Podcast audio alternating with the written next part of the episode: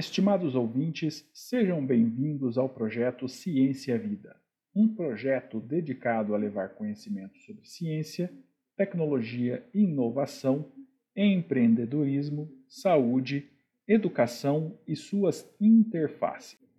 Hoje trazemos um exercício de física na área de cinemática e com alguns pontos bem interessantes que comentaremos ao longo do conteúdo.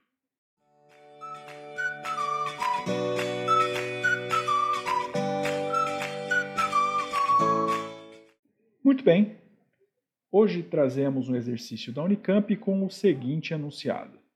Em 2016 foi batido o recorde de voo ininterrupto mais longo da história. O avião Solar Impulse 2, movido a energia solar, percorreu quase 6.480 quilômetros em aproximadamente cinco dias, partindo de Nagoya, no Japão, até o Havaí, nos Estados Unidos da América. A velocidade escalar média desenvolvida pelo avião foi de aproximadamente letra A, 54 km por hora, letra B, 15 km por hora, letra C, 1.296 km por hora ou letra D, 198 km por hora. Observe que nesse caso estamos considerando velocidade uma velocidade média e constante. Como consequência, nós temos um movimento do tipo uniforme. Os principais dados extraídos do exercício são a distância, ou ΔS, que é 6.480, e a variação do tempo, ou tempo que ele levou para percorrer a toda a trajetória ou seja, cinco dias. Muito bem, como nós estamos tratando de um movimento uniforme, aqui nós temos as principais informações sobre o movimento uniforme, eu vou destacar alguma delas, como a velocidade, que é igual à rapidez com que um corpo se move. Quando eu considero a velocidade média, eu estou considerando a rapidez média de um movimento de um corpo. A equação de cálculo da velocidade é velocidade média, ou simplesmente velocidade, é o ΔS sobre o ΔT, ou a posição final menos a posição inicial, dividido pelo tempo final menos o tempo inicial, ou simplesmente a distância dividida pelo tempo. As duas principais unidades de medida são metros por segundo e quilômetros por hora. A conversão entre ambas as unidades é ou multiplicar ou dividir por 3,6.